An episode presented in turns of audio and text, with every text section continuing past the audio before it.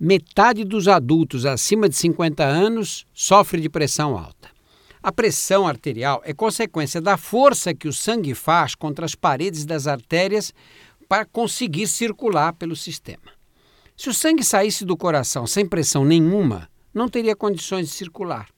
Quando o coração se contrai para expulsar o sangue de seu interior, a pressão nas artérias atinge o valor máximo.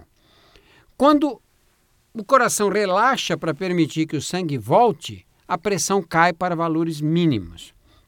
O organismo é muito sensível a aumentos de pressão. Se o sangue for bombeado constantemente sob pressão mais alta, vários órgãos vão sofrer. Em situações extremas, quando acontecem aumentos bruscos de pressão, pode haver colapso do sistema e morte súbita.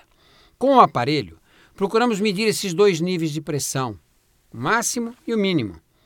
Considera-se que a pressão arterial está ótima quando a máxima está abaixo de 12 e a mínima abaixo de 8. Ótima. Máxima abaixo de 12, mínima abaixo de 8.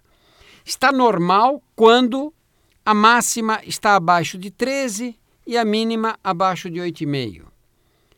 E é considerada limítrofe quando a máxima está aí entre 13 e 13,9 e a mínima 8,5 a 8,9. Então, limítrofe, máxima 13 a 13,9 ou mínima 8,5 a 8,9. Atingiu 14 por 9 já é considerado hipertensão.